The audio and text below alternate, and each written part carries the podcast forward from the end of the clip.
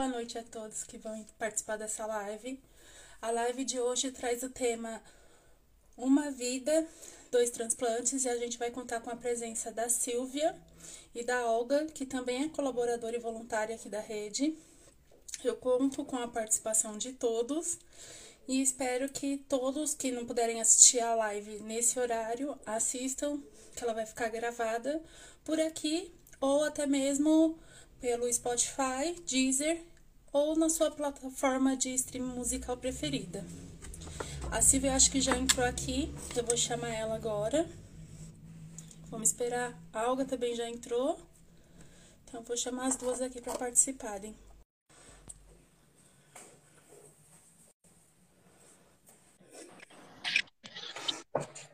Olá, meninas! Boa noite! Boa noite. Oi, Silvia! Oi, Olga! Oi, Dan. Olá!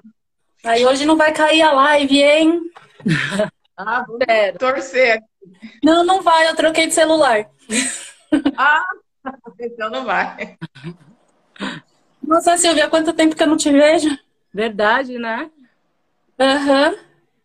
A Silvia, a gente se conheceu quando ela estava fazendo hemodiálise, acho que já tinha uns dois anos que ela fazia hemodiálise quando a gente se conheceu. É. E a gente se conheceu, acho que no grupo do Face, que virou grupo do WhatsApp. E hoje ela é, é. praticamente a minha irmã gêmea. É. A gente sempre tem uma irmã gêmea perdida no mundo, né? Tem. Sim. Mas eu quero que vocês se apresentem, contem um pouco da história de vocês. Pode começar, ela, se ela quiser. Posso começar? Eu tenho 51 anos. É...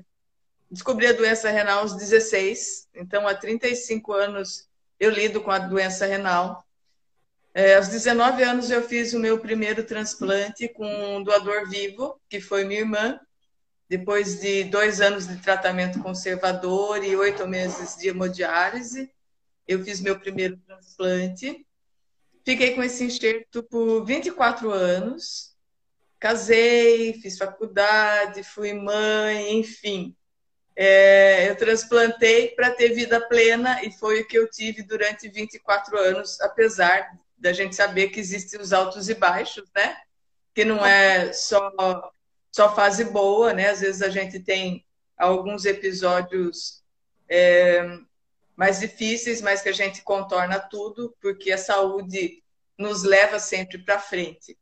Depois desses 24 anos, a minha doença de base, que chama GESP, glomerulosclerose pigmentar focal, é, pegou retransplantado, né, recidivou, eu tive que voltar para hemodiálise, Aí um monte de doenças oportunistas se aproveitaram daquele momento. Foi, foram sete anos, os quatro primeiros anos foram bem difíceis, mas nunca, nunca deixei de acreditar, de correr atrás dos meus sonhos. Eu fazia hemodiálise e corria cinco quilômetros, eu treinava, eu viajava, até que dezembro de 2019, depois de quase sete anos em Emo, uma família disse, disse sim no dia 27 de dezembro. E eu retransplantei. Então já estou há quase dois anos retransplantada. Eu imagino e... que a Cida deve ter se emocionado um pouco agora, porque depois ela vai contar a história dela e você vai entender. e depois é, desse retransplante, eu senti uma necessidade muito grande de divulgar cada vez mais a doação de órgãos. E eu encontrei o projeto, né, a rede, e para mim foi assim um encaixe perfeito. Então hoje eu trabalho em prol da causa e quero divulgar cada vez mais a, essa importância, né? Principalmente esse mês que é de Setembro Verde, que é bem, bem apropriado o verde, né? Por ser esperança, é, espalhar esperança de vida para muita gente. Com certeza. Com certeza. Agora você, Silvia. Eu? Então, eu descobri que eu tinha doença renal com 14 anos. Né? No exame de rotina que eu fiz, deu proteína na urina. E aí eu, a minha, a minha, a minha tia, que era nefro, né? Ela já faleceu. Ela viu que deu essa proteína e desceu para o Guarujá. Ela morava em São Paulo e eu moro no Guarujá. e falou assim: você vai se consultar com o nefro, que é o Álvaro Pacheco. E aí eu fui para consulta com esse nefro. E comecei um tratamento assim, com um monte de remédio, um tratamento conservador, né? Para evitar hemodiálise, né? Aí tomava remédio, fazia tratamento com alimentação e tudo mais. E aí, com 19 anos, não teve mais jeito. Quando tinha 19 anos, não teve mais jeito. Minha creatina começou a subir. E aí, eu tive que transplantar. Aí, a minha mãe me doou, me doou o rim, né? Dia 21 de setembro de 2001. Rim. Em 2011, eu comecei a ter uma rejeição tardia. Dani, quer que eu fale por quê? Fica à vontade. A live é, é, de vocês. Eu acho que é que nem a gente já conversou, né? Não tem, não tem por que você não dizer, falar sobre a sua realidade, assim. É, então. Foi mais ou menos um. Tipo, não envolver, não vou colocar nome de pessoas e tal, mas foi um problema que eu tive é, com outras pessoas e eu tomava tanto remédio tarja preta que eu fiquei alienada umas duas, três semanas. E nesse tempo eu esqueci de tomar os remédios. Entendeu? Então, eu comecei a perder o rim no final de 2011. Fiz pulsoterapia, fiquei mais um ano transplantada. E dia 5 de outubro de 2012, eu comecei a fazer hemodiálise. Fiquei sete anos e três meses, quase quatro meses. Sete anos e quatro meses em hemodiálise. E assim, eu não tinha mais esperança nenhuma. Já tinha entregado na mão de Deus, já tinha pedido, falado, pelo amor de Deus, eu não aguento mais, que eu não aguentava mais fazer hemodiálise, que para mim era muito sofrimento. É, aí, uma manhã que acordei, dia 25 de janeiro de 2020, meu telefone tocou. E era o rim para mim. E eu não acreditava na ligação, porque o meu painel é muito alto. Meu painel é de 97%. E assim, os médicos falam para mim, você é intransplantável, né? Tipo, que eu não podia, não poderia transplantar, não sei o quê. E quando eu recebi essa ligação, eu fiquei em choque. Eu fui dialisar tremendo, porque minha médica mandou ir dialisar, dialisar para poder ir fazer. Ela falou assim: olha, daí ela me ligou meio-dia e meia. Pode subir, tá marcado para cinco horas o seu transplante. Eu falei, como assim? Tipo, e chorando, assim, uma alegria imensa porque em dezembro de 2019 eu pedi para Deus, Deus, ou você me leva, ou você faz um milagre na minha vida. Porque eu não aguento mais, assim, eu já não aguentava mais. E o milagre veio, né? Dia 25 de janeiro de 2020. Então faz um ano e sete meses, né, Dani? Vai fazer oito meses agora que eu tô transplantada de novo de cadáver, né? O sim de uma família, graças a Deus, salvou minha vida, né? E graças a Deus tá tudo indo muito bem. Fora, tirando essa pandemia, né? O resto tá indo tudo bem. É interessante ela falar do painel, que o meu painel, quando eu fiz exame, os exames para o transplante, as médicas, a equipe de Botucatu achou que o meu painel seria altíssimo, por causa das doenças oportunistas, de tomar sangue, de já ter tido filho. Meu painel era zero. Sério? Eu falei, não, impossível. Você vai repetir o exame. Zero painel. Né? Essa é mais um milagre, né? Por causa do transplante e porque eu tive tá. transfusão de sangue também. Então, por isso que meu painel já era alto. Por causa do meu antigo transplante e por causa de transfusão de sangue também. É tudo e isso como, né? Como foi essa espera para você, Olga? Porque você esperou a Silvia eu sei que esperou por sete anos e onze meses, né, Silvia? Sete anos e quatro meses. Sete anos e quatro, quatro meses. Agora, a Olga, como foi essa espera? Porque foi uma espera maior ainda, né? Não, foi sete anos também. Eu, assim, no começo eu voltei muito assustada, porque eu já sabia o que eu ia enfrentar, só que dessa vez seria diferente, porque eu tinha acabado de ficar viúva e tinha uma filha adolescente, né? Da primeira vez não. É, eu sabia como funcionava a hemodiálise e da primeira vez a hemodiálise eu passei muito mal. Então, eu comecei com muito medo, tive bastante intercorrência no começo, é, até por descobrir, já sabia de uma hepatite C que não era tratável na, na época do transplante, fui começar a tratar na época da hemodiálise, o que me levou para UTI, e eles acharam até que eu estava com leucemia e era a medicação para hepatite. Então, no começo foi bem trash, assim. Depois eu entrei num clima assim, ah, não sei quando vão me chamar. O povo aqui em casa me chama de Sem Limites. Olga Sem Limites, porque eu não estava nem aí com nada, apesar de já ser bem velhinha, né? Uma irresponsabilidade minha, mas eu tive essa fase do Sem Limites.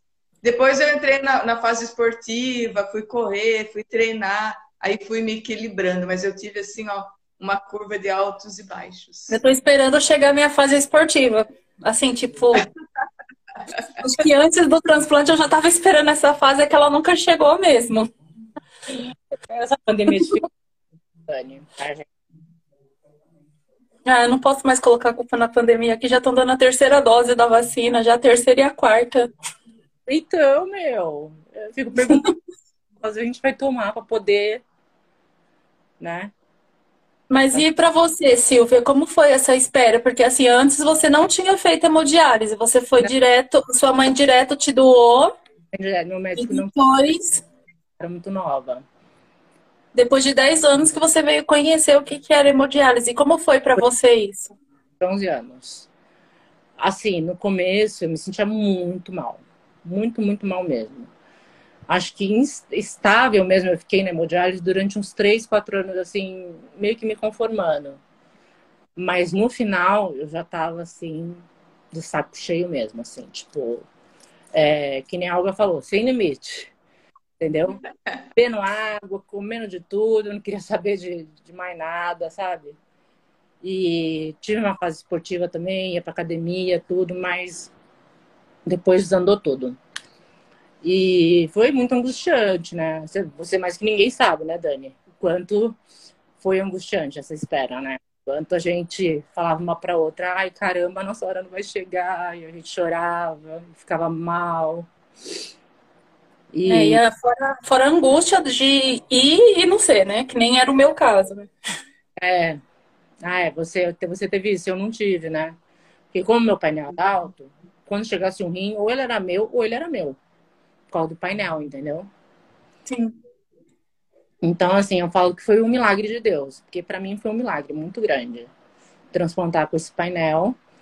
E o médico, assim, chegou na minha mãe e falou assim: eu vou, eu vou pedir desculpa à senhora, mas o, esse rim que ela recebeu é melhor que o rim que a senhora doou para ela. Que fosse como se uma irmã gêmea dela tivesse doando para ela esse rim, de tão compatível que esse rim é com ela. E, e da sua família? Não teve alguém que se disponibilizou? Como foi para sua família conviver com você, você estando na hemodiálise?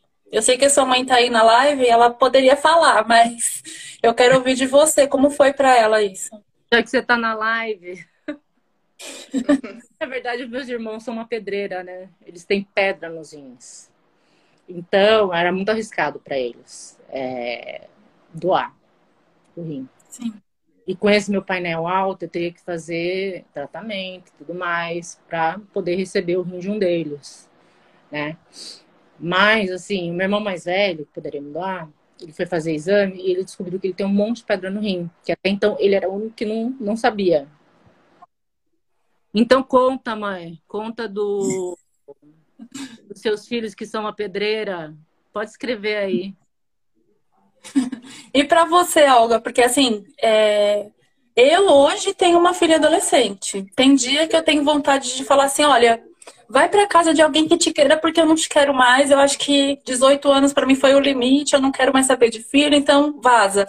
Mas para você, assim, porque adolescente se acha dono da razão, se acha que sabe tudo. E como foi para você lidar com hemodiálise, lidar com o filho, lidar com a perca do seu marido, além da perca da função renal novamente? Como foi para você lidar com tudo isso? Então, no começo, eu estava assim, muito firme quanto a, a, todas as percas que eu tive, né? Assim, estava muito firme, mas de repente eu desmoronei a minha filha também deu uma boa desviada assim no caminho, porque ela tinha 18 anos, né? Então estava naquela fase super difícil. É, meu irmão caçula se prontificou a ser meu doador, só que na época eu ainda não podia entrar na lista porque eu estava fazendo tratamento para hepatite. Também falei para ele que eu só aceitaria se eu ficasse numa condição assim que não tem mais jeito, tem que transplantar hoje. Do contrário, eu aguardaria um, um rim de falecido, e foi isso que eu fiz, porque eu também, é, na minha concepção, apesar de não ter sido minha culpa perder o rim, não fiz, não fiz nada para contribuir para isso, né? Foi a doença que recidivou, mas eu acho que é, é, fica um peso na gente, né? De você perder um rim de uma pessoa que te doou em vida, né? Eu acho que é muito pesado isso. Então, eu não queria um rim da família, a não ser que chegasse uma fase que eu não aguentasse. Aí eu aceitaria. Mas foi difícil lidar com tudo isso nos sete anos aí de hemodiálise. E, com a sua, e a sua filha, como que ela via você nesse tempo? Hoje eu sei como ela me vê, né? Porque hoje ela tem 26 anos, a gente conversa muito sobre isso, apesar da gente morar muito longe, né? É, a gente conversa muito sobre isso. Mas, na época, a gente pouco falava sobre, sobre isso e ela guardou muita coisa, sabe? Mas, para ela, hoje eu sei que foi muito difícil, né? Porque tinha acabado de perder o pai e logo que eu comecei a hemodiálise, é, eu entrei numa fase das doenças oportunistas que eu te falei, eu fiquei muito mal. Então, para ela foi bem pesada essa fase também. Mas eu sei disso de pouco tempo para cá. Na época a gente não conversava sobre isso. Não, eu tô te perguntando porque assim, comigo também não foi muito diferente, assim, a minha filha até certo tempo ela nem comentava do assunto. Hoje em dia que ela consegue se abrir, falar, e para você, Silvia, como foi que a sua família lidou com você sendo doente, você precisando sair, fazer hemodiálise e espera pelo rim, o rim que não chega? Como que a sua mãe, a sua irmã, como é que todo mundo ficou? Então, é, assim, é, nos primeiros anos, assim, era muito assustador, né? Eu fui para UTI, né? A pressão fica alta, depois a pressão fica baixa. E assim, para minha mãe era muito difícil, né? Assim como para todos eles, né? Tipo, era uma novidade, assim, eu fui emagrecendo demais, entendeu? Ficando bem magra, bem magra mesmo. E acho que para ele, eu acho não, para ele foi muito difícil de lidar, assim.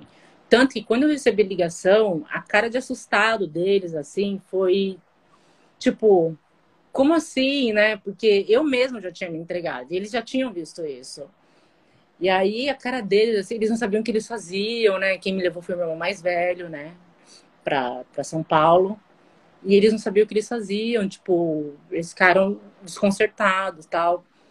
Mas, assim, é, para eles foi muito difícil, principalmente porque eu tive uma sepsis em 2017, né? Convulsionei em casa, tive um choque em casa. E os meus irmãos tiveram que me carregar, né? Então, assim, para eles, assim, a minha irmã entrou no quarto, ficou super assustada, começou a gritar a chamar o SAMU, o SAMU não atendia, meus irmãos me carregaram, me levaram ao hospital, né? Aí minha mãe ficou lá comigo, depois meu pai chegou e, tipo, eu fiquei dois dias fora do ar, eu não lembro de nada, porque como é uma sepsia, uma, né, você fica completamente fora de si, né? E aí eu fui pra UTI, fiquei na internada na UTI três dias, então dessa vez eu achei que eu ia. Mas não era minha hora ainda, né? Tanto que, graças a Deus, eu consegui sair dessa também. Mas era bem sofrido pra porque eu passava muito mal, eu chegava cansada, eu queria deitar, entendeu? Isso nos primeiros anos, né? Depois foi ficando mais tranquilo, mais ameno, entendeu? Sim. E a relação de vocês, assim, com o transplante hoje? Como que vocês se veem? Qual é a relação de vocês com o transplante? Minha da minha família? É é ótima, graças a Deus. É, agora eu tô transplantada, tô bem. Ele, assim, eles têm excesso de cuidado, assim, tipo assim, você não pode sair, né, por causa da pandemia. Todo mundo em casa pegou Covid, menos eu. Meu pai do meu lado, tossindo, eu dormindo com a minha irmã com Covid e eu não peguei Covid. E aí, aí era excesso de preocupação. Tanto que quando eles pegaram Covid, eu vim para minha avó, né?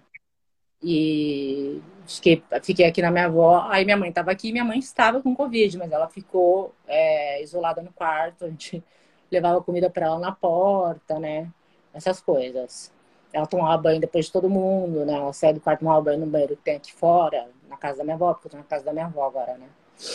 E, e aí, é... eu não peguei Covid, graças a Deus.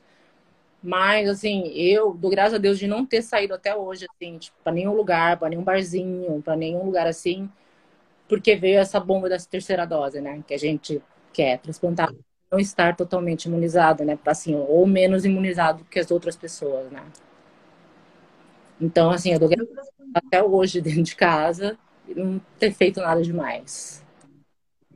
Eu transplantei em dezembro, né? E Sim. a minha, a minha quarentena iria terminar em março. Aí veio a pandemia, eu emendei a quarentena. No começo é, da pandemia, eu fiquei muito assustada, não saía para lugar nenhum, pedia tudo em casa, supermercado, farmácia. Aí depois você repensa um pouquinho, né? Mesmo porque para o hospital eu tinha que ir de qualquer forma, tinha que viajar, né? Porque eu moro em Tapetininga, é, fiz transplante em Botucatu. Aí eu comecei a, a, ir ao supermercado com todos os cuidados, aí é, na farmácia, fazer as minhas caminhadas em caminhos alternativos para não encontrar com muita gente. Esse ano eu voltei a treinar na, com personal, mas é um horário só meu, então não conto com ninguém. É, o transplante em minha família, eu tenho dois irmãos que são muito ligados, né? É, minha irmã um pouco mais velha e o irmão caçula. Então a gente, a gente era muito próximo e com a pandemia a gente acabou que se afasta um pouco, né? E a minha filha, como eu disse, mora muito longe, então nosso contato é só por celular. É, então, é, todo o cuidado do transplante e, e, com a pandemia foi meu, supervisionado por eles por celular, né? E a sua filha, ela não chegou a ver, a, a, a te abraçar depois que você transplantou? Ela veio, eu transplantei dia é, eu transplantei no final de dezembro, ela veio em janeiro, ficou 15 dias aqui. Aí na hora de ir embora, porque foi assim, em dezembro, em novembro de 2019, eu fiz 50 anos, né? Uhum. Aí meu irmão me deu de presente é, a passagem para ir para Londres, para conhecer ela, só que eu estava em hemodiálise, né? Uhum. Como é que eu ia para Londres? Aí eu mudei a minha, a minha hemodiálise de sexta para quinta, peguei um voo quinta-noite, cheguei em Londres sexta, quatro horas da tarde. Passei a, a tarde e a noite de sexta com ela, o sábado o dia inteiro. Sábado à noite a gente pegou um trem, foi para Paris, a gente passou o dia todo em Paris. Aí eu peguei o avião para voltar para Itapetininga para fazer hemodiálise na segunda e ela voltou para Londres. Né? Essa foi a última vez que a gente se viu, eu em hemodiálise. É. Aí o dia que saiu, que me ligaram, que tinha um rim para mim, eu liguei e falei, ah, saiu meu rim. Aí ela começou a chorar, porque ela achou que o meu rim, meu rim tinha descido, assim, sabe? Caído meu rim. Ela falou, mãe, não tô entendendo, não tô entendendo o que que aconteceu. E eu chorando, né, até explicar que era o meu transplante que tinha saído, teve um, uma, uma, certa tensão. Aí ela não, ela queria vir de todo jeito. Falei, não, não vem, porque a gente não sabe, né? Se eu fui chamada, mas tem que fazer o crossmatch, né, para ver se, se é meu, se não é. Aí ela conseguiu vir, vir em janeiro, ficou 15 dias, foi embora.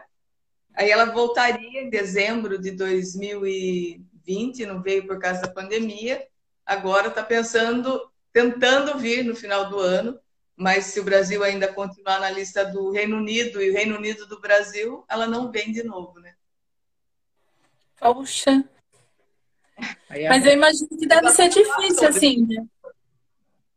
É difícil, Dani, é difícil assim, porque somos eu e ela, né? Ela sozinha lá e eu sozinha cá. Mas eu ainda tenho os meus irmãos, né? Ela, ela tem os amigos só, né? Não tem, tem nenhum parente, assim, para você se apoiar. Então é, é difícil para nós duas toda essa situação. E para você, Silvia, você está em isolamento na casa da sua avó? Não, agora eu vim para casa da minha avó, né? Porque eu perdi ela, né? vai fazer um mês. E eu tô aqui, né? Ainda tô de luto, né? Que é muito difícil. Como eu passei seis meses aqui, né? No começo do ano, fui embora em junho. Então, eu tava muito acostumada com ela. Eu sempre fui, né? Ela, ela me criou, eu cresci com ela, tudo, né? Passava férias aqui. E aí, agora a gente tá aqui, eu, minha mãe e minha tia, uma dando força pra outra, né? Sim. Mas, assim, Agora eu tô aqui na casa da minha avó, né? Por causa disso. E meio que isolada também, né? Porque agora eu tenho que tomar a terceira dose, então é, é, é bom eu estar aqui, né? Porque lá em casa, tipo, nem acho certo, né? Ficar privando meus irmãos de sair, meu pai até às vezes que sai, entendeu? Agora ele vai ter que dar uma maneirada, né? Porque ele tem 70 anos e ele vai ter que vacinar também a terceira dose logo, né? Mas aí a gente, eu tô aqui, ainda tô vivendo um luto bem grande, assim, uma tristeza, mas, assim, acho que nada como o tempo, né?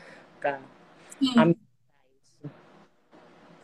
E ficar longe, assim, porque você também meio que fica longe. A Olga, a gente, tá, eu nem imagino o que, que a Olga deve sentir, porque eu não suportaria ficar tão longe da minha filha por tanto tempo. Não agora. E você ficar longe da sua família, assim, eu sei que a sua mãe tá aí, sua tia tá aí, eu sei qual é o porquê vocês estão juntos nesse momento, mas como que é para você, assim, tá longe e nesse momento ainda, que de repente seria interessante você ter um conforto da família toda junto, uhum. como que é para você? É, assim, como eu posso explicar? É, é complicado, né? Tipo, meus irmãos, né? Meu pai, principalmente meu sobrinho, né? Duas semanas já que meu sobrinho foi lá para casa e aí eu falo com ele por vídeo. E assim, morro de saudade dele. Acho que mais de sinto saudade é dele. E do meu pai, né? Muita saudade. Dos meus irmãos também, lógico, com certeza, né? Porque não tem como não sentir. Mas assim, eu tô bem aqui. Assim, tô bem aqui. Tá tudo ótimo, graças a Deus. Mas assim, eu posso voltar a qualquer momento, né? Assim, pra, pra alguém é mais difícil, né? Porque a filha dela mora em Londres e realmente está tudo fechado, né? Pra, tanto pra Sim. gente quanto para eles virem, né? Pra cá. A Regiane Paps tá falando que tem saudade Tô... de ela também. e, é. e assim, é, na família de vocês, alguém mais tem algum problema renal? Alguém já precisou de um transplante? Vocês foram um bilhete premiado? Como é que foi com vocês? Eu tirei o bilhete premiado em casa. Na verdade, em casa tem muita doença autoimune, mas ninguém nunca precisou de órgão, né? Foi só eu. E agora o meu cunhado estava para entrar na fila de transplante de fígado mas como o pulmão dele estava muito acometido, ele não conseguiu entrar na fila de, transplante e acabou falecendo também faz 14 dias. Também tô, tô de luto porque ele era mais que meu irmão, assim, né? Ele é, ele é o marido da minha irmã, que foi minha doadora. Então, eu até nessa transição, mudando para casa dela também, para a gente ficar mais junto. É, então, está sendo um período bem difícil. É, desse, desse luto por causa dele, porque também ele ia precisar de um transplante, então a gente estava se conectando com os assuntos dele, e isso é tudo muito difícil, principalmente por causa da pandemia, né, que deixa a gente mais longe das outras pessoas. E como tá sua mãe? Como tá sua irmã? Porque assim, né, tem existe um mito em volta de quem doa o rim, de que a pessoa quando dou em vida, ela pode ficar desenvolver problema renal ou ter algum desenvolver algum problema que é, talvez ela precise de um transplante. Como é que estão as doadoras de vocês? A minha irmã é, foi, meu transplante foi em 89, né? Ela tá super bem, ela faz controle anual para verificar a pressão, para fazer outros exames, né? mas ela está super bem, ela não tem nenhum problema relacionado é, à doação do rim, ela não tem nenhum problema. Ela tem outros problemas que não são relacionados à doação. Mas quanto à doação, depois de três anos que ela doou o rim, ela ficou grávida.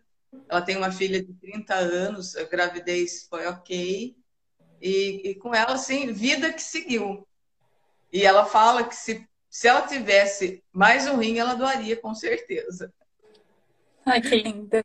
Igual minha A minha mãe tá ótima também. Graças a Deus. Assim, outro dia ela faz uns exames de rotina, né? Ela tem problema da tiroide. E ela tem, ela, tipo, ela tem pressão alta, assim, mas agora tá super controlada, né?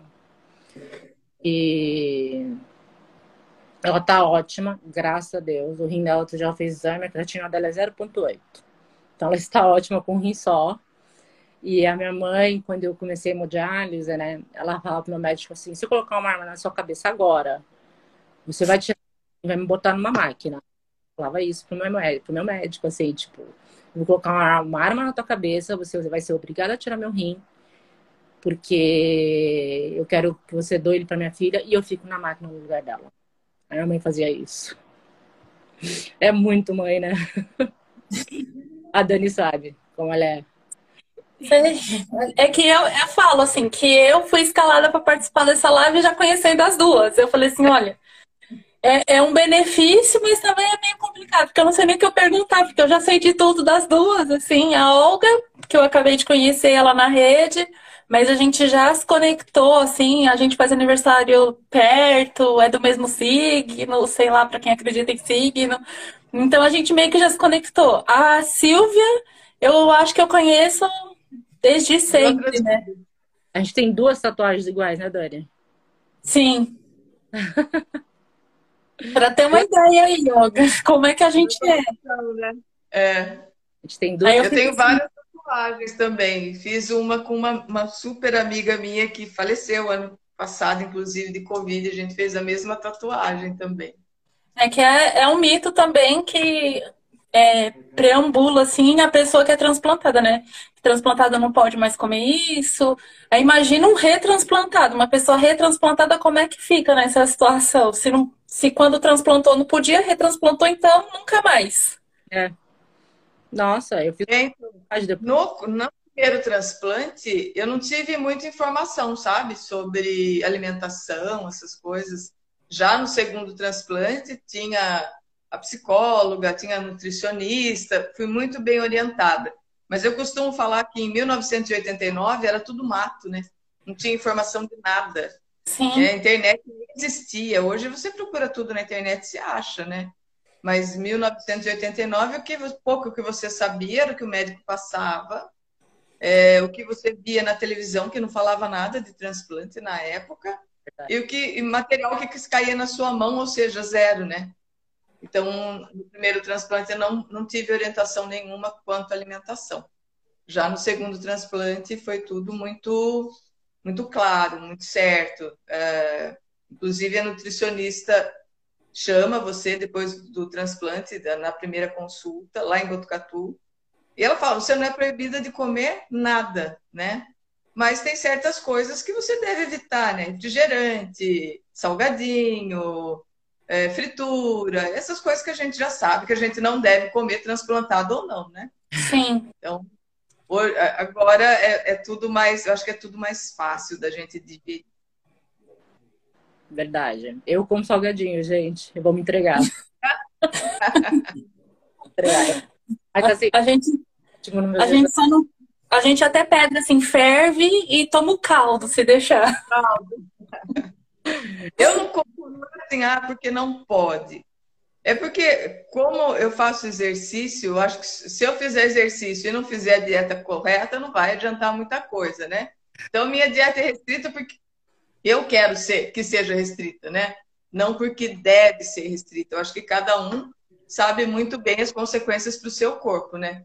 É, Coca-Cola, por exemplo, faz nove anos que eu não tomo, desde que eu comecei a fazer hemodiálise. Não, mas refrigerante para mim é muito tranquilo. Esse negócio de refrigerante, bolacha recheada, essas coisas para mim é muito tranquilo. Bem. Mas, sei lá, meu, eu tenho um problema com um doce. Depois que vocês transplantaram, vocês tiveram alguma coisa assim que vocês falaram assim, nossa, eu nunca fui de comer isso e agora eu tô comendo? Doce. então, é isso, eu nunca fui de comer doce. Depois que eu transplantei, gente, eu não posso ver amendoim na minha frente. não posso ver nada de amendoim, então fica assim, ó, gente, preciso. Eu também, assim, não sou de chocolate, não sou de doce, mas hoje eu como falar, ai, que vontade de um docinho.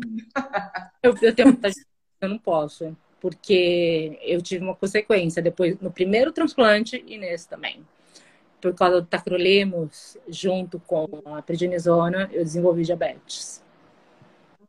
Então, ali... Para quem não sabe, o tacrolimo, ele é, o tracolimo junto com a prednisona é um sistema de imunossupressão. É, é. E assim, mas assim, eu faço parte daquele meu médico fala, daqueles 10%. Entendeu? Que daqueles 10% que vão, vão, vão, vai acontecer isso. Então, Deus do céu, como assim? Né? Porque no primeiro transplante comecei a comer muito, muito, muito, muito doce, assim, e era toda hora. Eu queria muito doce. Aí um dia eu fui na consulta, ele falou assim: você vai lá no hospital do rim, vai fazer é, glicemia e vamos ver.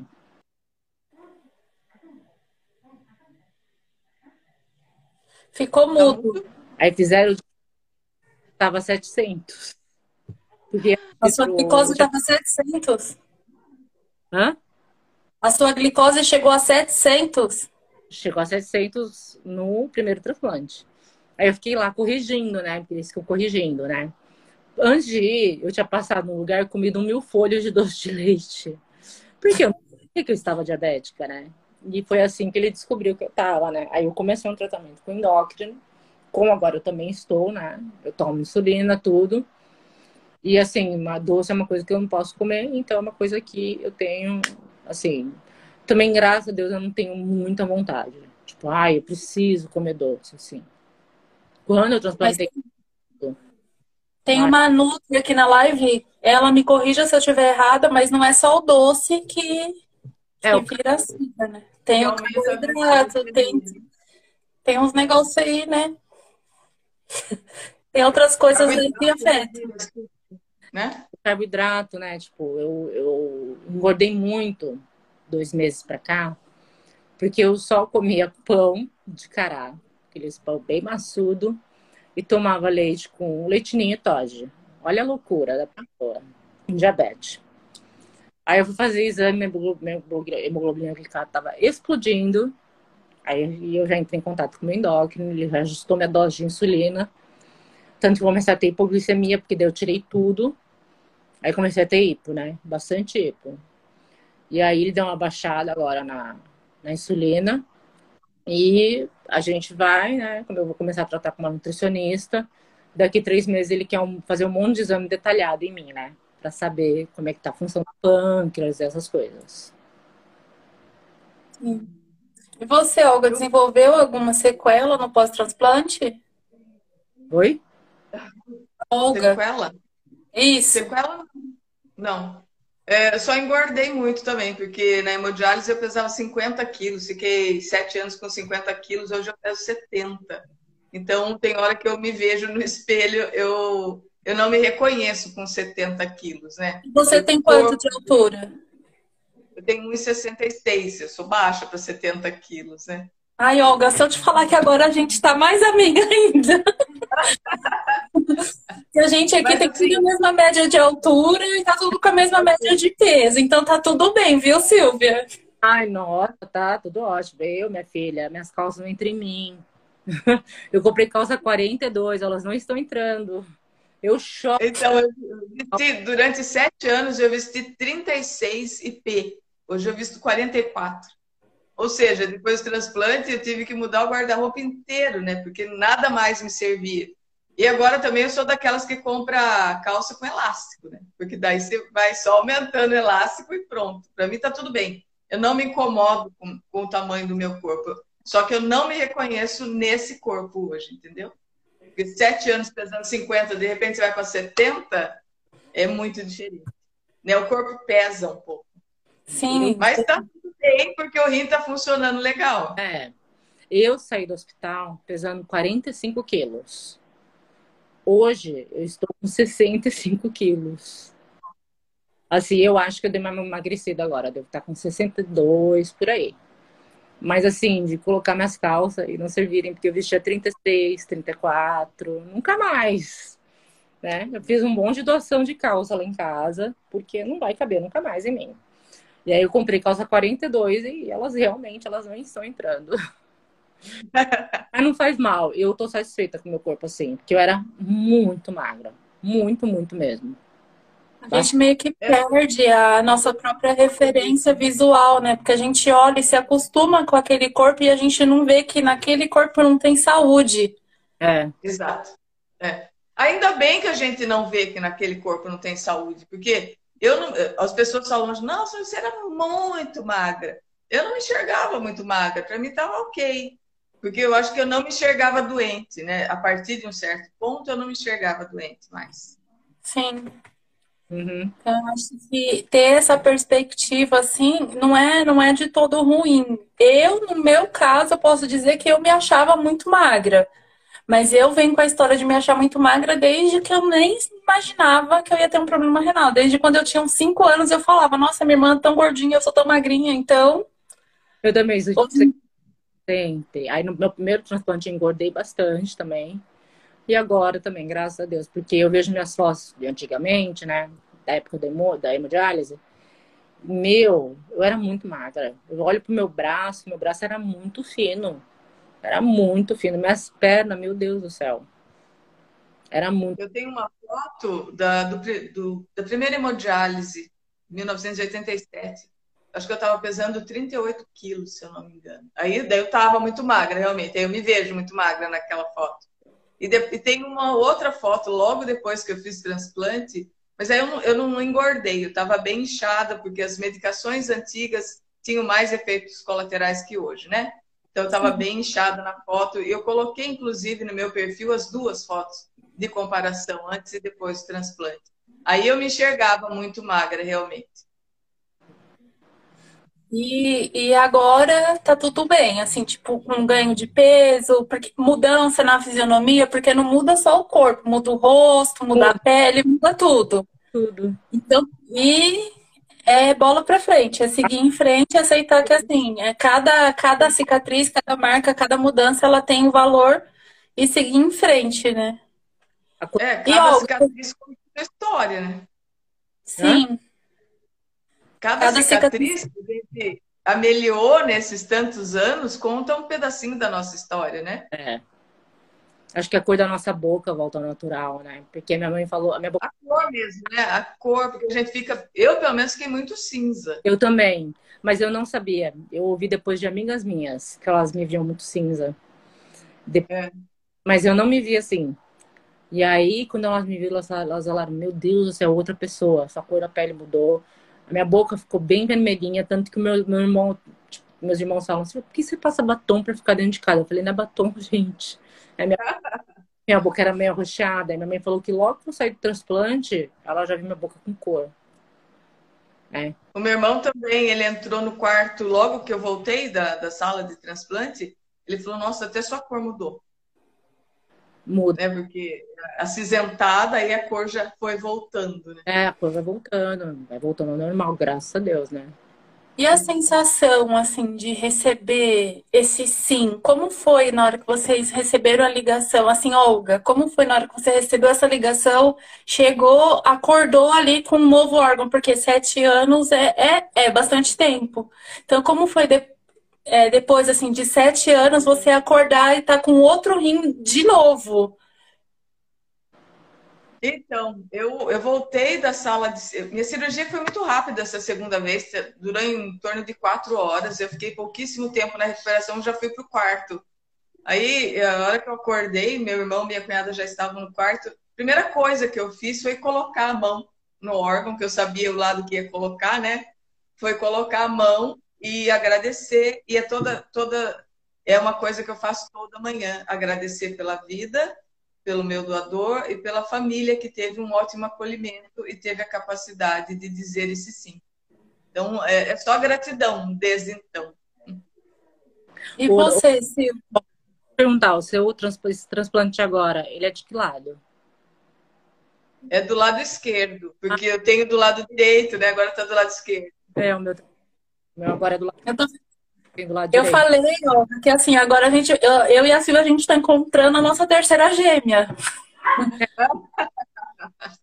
Porque é tudo muito parecido, as histórias, assim. Eu não é. fiz dois uhum. mas assim, as histórias, as nossas histórias meio que elas vão se encontrando. Eu, a Silvia, você transplantou em dezembro, a Silvia em janeiro e eu em fevereiro. É, foi bem assim mesmo. Então, Quando eu meio que transplantada. Ela me chamou e falou, transplantei. É. Sério, eu também. Porque sofre um pouco das redes sociais, porque eu ainda estava assimilando tudo, né? Porque no dia da ligação, eu tava acordada já pra ir pra emo, né? Que era um sábado. E o telefone da minha casa, raramente faz sábado, e começou a tocar e eu nem me movi para atender. Porque geralmente é cobrança, alguma coisa assim. O meu pai veio da cozinha até a sala xingando, falando: Eu vou xingar quem tá ligando essa hora. Aí ele atendeu o telefone, era minha médica. Meu pai não conseguia falar. Ele soltou o telefone e falou assim: O rim, o rim, o rim, ele gritava. Eu: Que rim, pai? O rim, Silvia, o rim. E jogou o telefone na minha mão e saiu correndo acordar minha mãe. Aí eu comecei a falar com a minha médica, eu tremi, eu tremi e chorava, porque ela falou, Silvia, o seu tem um rim aqui e ele é seu. Aí eu falei, como assim, doutora? Aí comecei a chorar, chorar, chorar. Nisso a minha mãe saiu da cama, pulou por cima de tudo, porque ela também não acreditava. Foi uma, uma emoção assim. Meu pai chorando, que nem louco, porque não conseguia pensar. Falava, ele acordou, minha mãe falava assim pra minha mãe: o rim, o rim, o rim. A minha mãe também sem entender nada. Ele só sabia falar uma rim, rim, rim, rim. Aí ele me abraçou e começou a chorar: o rim, filha, o rim, o rim.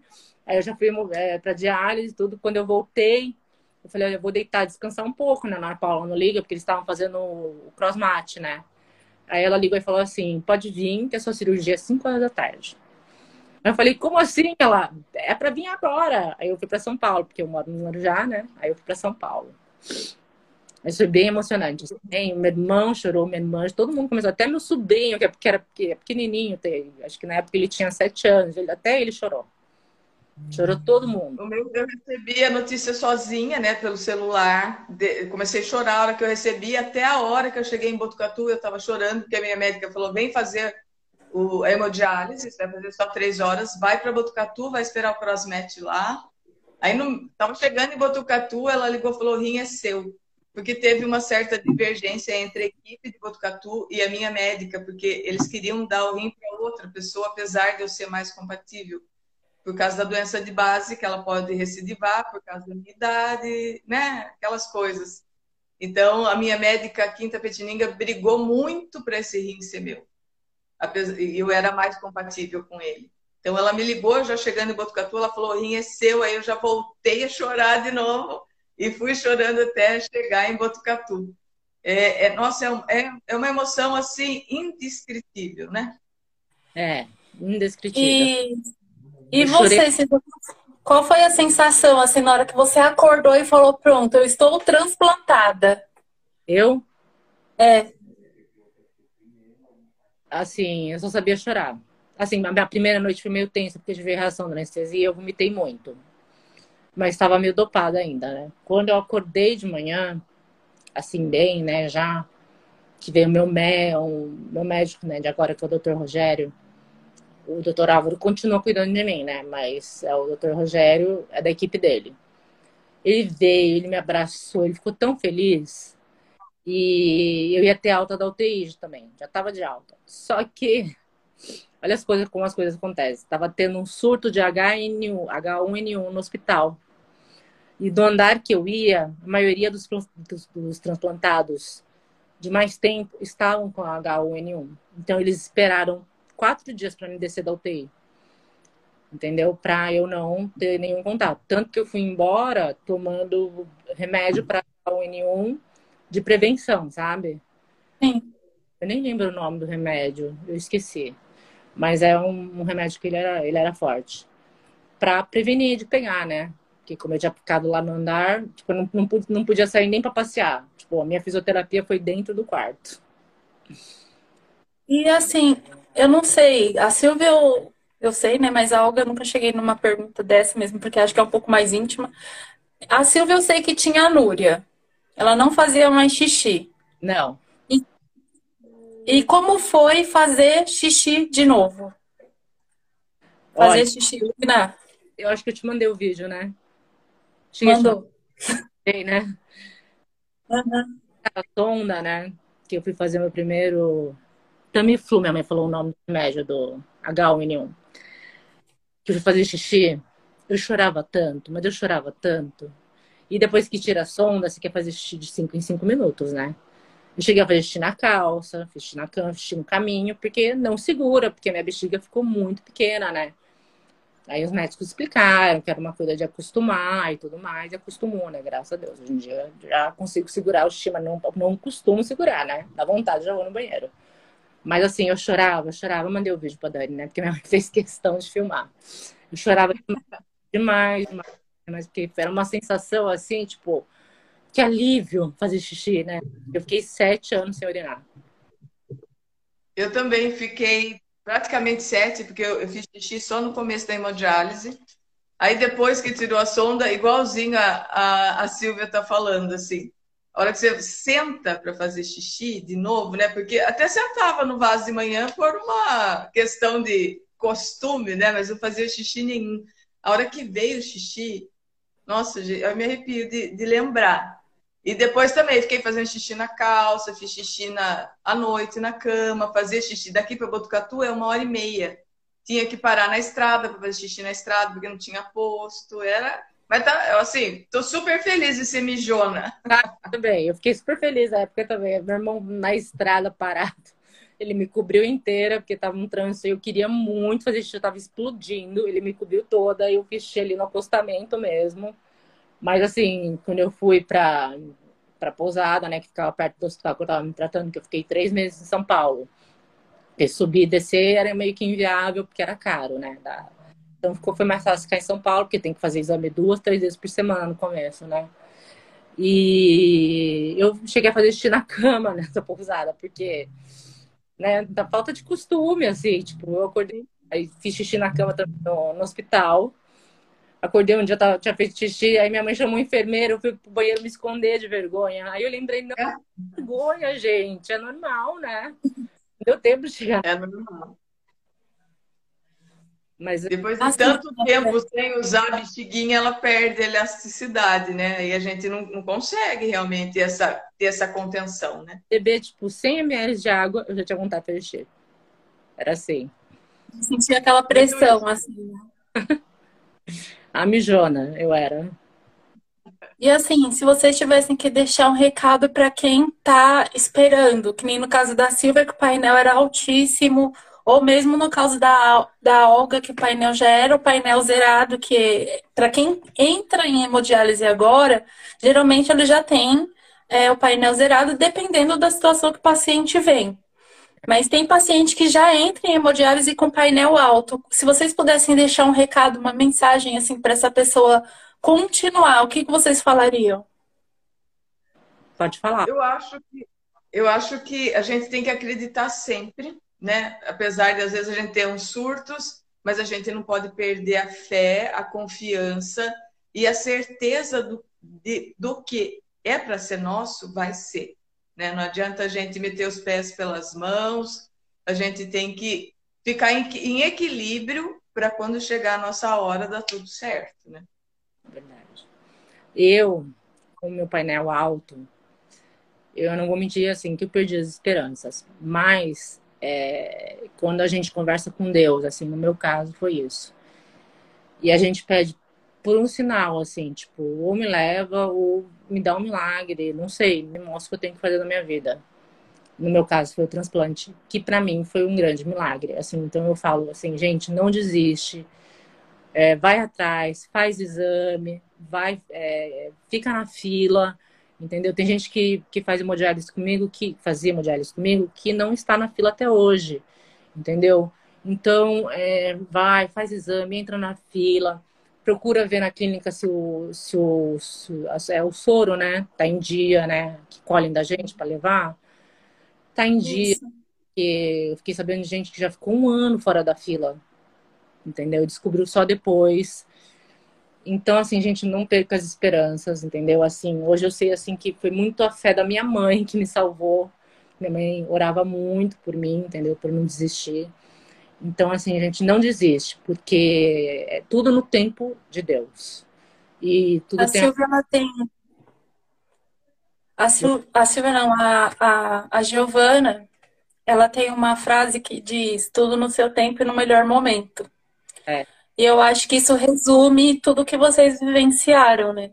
Porque tanto no primeiro transplante quanto no segundo, vocês tudo foi preparado no tempo que tinha que acontecer.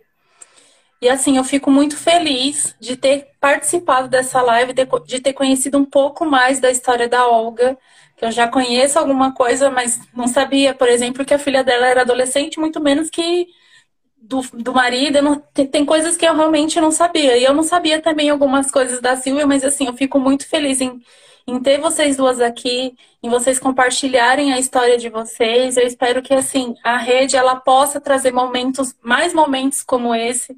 E assim, é... acreditar que, que na hora certa, no tempo certo, dá tudo certo. É isso mesmo. Sim, é. Isso mesmo. E assim, uma coisa que eu acho muito importante, Dani, é as pessoas quando transplantam, elas ficam algumas pessoas com receio de tudo, né? A gente tem que ter na cabeça que o transplante é para viver. Sim. Né? Não é para recuar, né? Para continuar a nossa vida da melhor maneira possível, né? Sim. Então, transplantou, tá com receio, no começo é normal, mas segue a sua vida, faz o que você tem vontade, porque o transplante é para isso, né? É para você continuar a linha da sua vida, não é para você estagnar ali. É verdade. E assim, né? Vocês estão aqui como prova de que assim é possível você transplantar, fazer hemodiálise, transplantar de novo e continuar vivendo. Que hemodiálise ela não é nem o fim, nem para quem está entrando agora, nem para quem está voltando agora. Então, é, é sempre possível. A, a, vida mostra que sempre é possível recomeçar e recomeçar e recomeçar, seja de que maneira for. Então, assim, ó, gratidão para vocês duas. Ah, gratidão. Eu que agradeço muito o convite, ter conhecido a Silvia. Um beijão. Deus te abençoe e abençoe a todos, a todos nós. Prazer. Então é isso, gente. Eu vou me despedindo aqui de vocês duas. Fiquei feliz. Primeira live minha que deu certo. Ah, vibração positiva. e qualquer coisa que vocês precisarem, a rede está aqui. Eu agradeço de novo por vocês terem compartilhado a história de vocês com a gente. A Giovana está aqui, está agradecendo também. E é isso. O que vocês precisarem, pode chamar que a gente também está sempre à disposição. Obrigada. Tá bom? Um beijo. Tchau, tchau. Até mais. Tchau. tchau.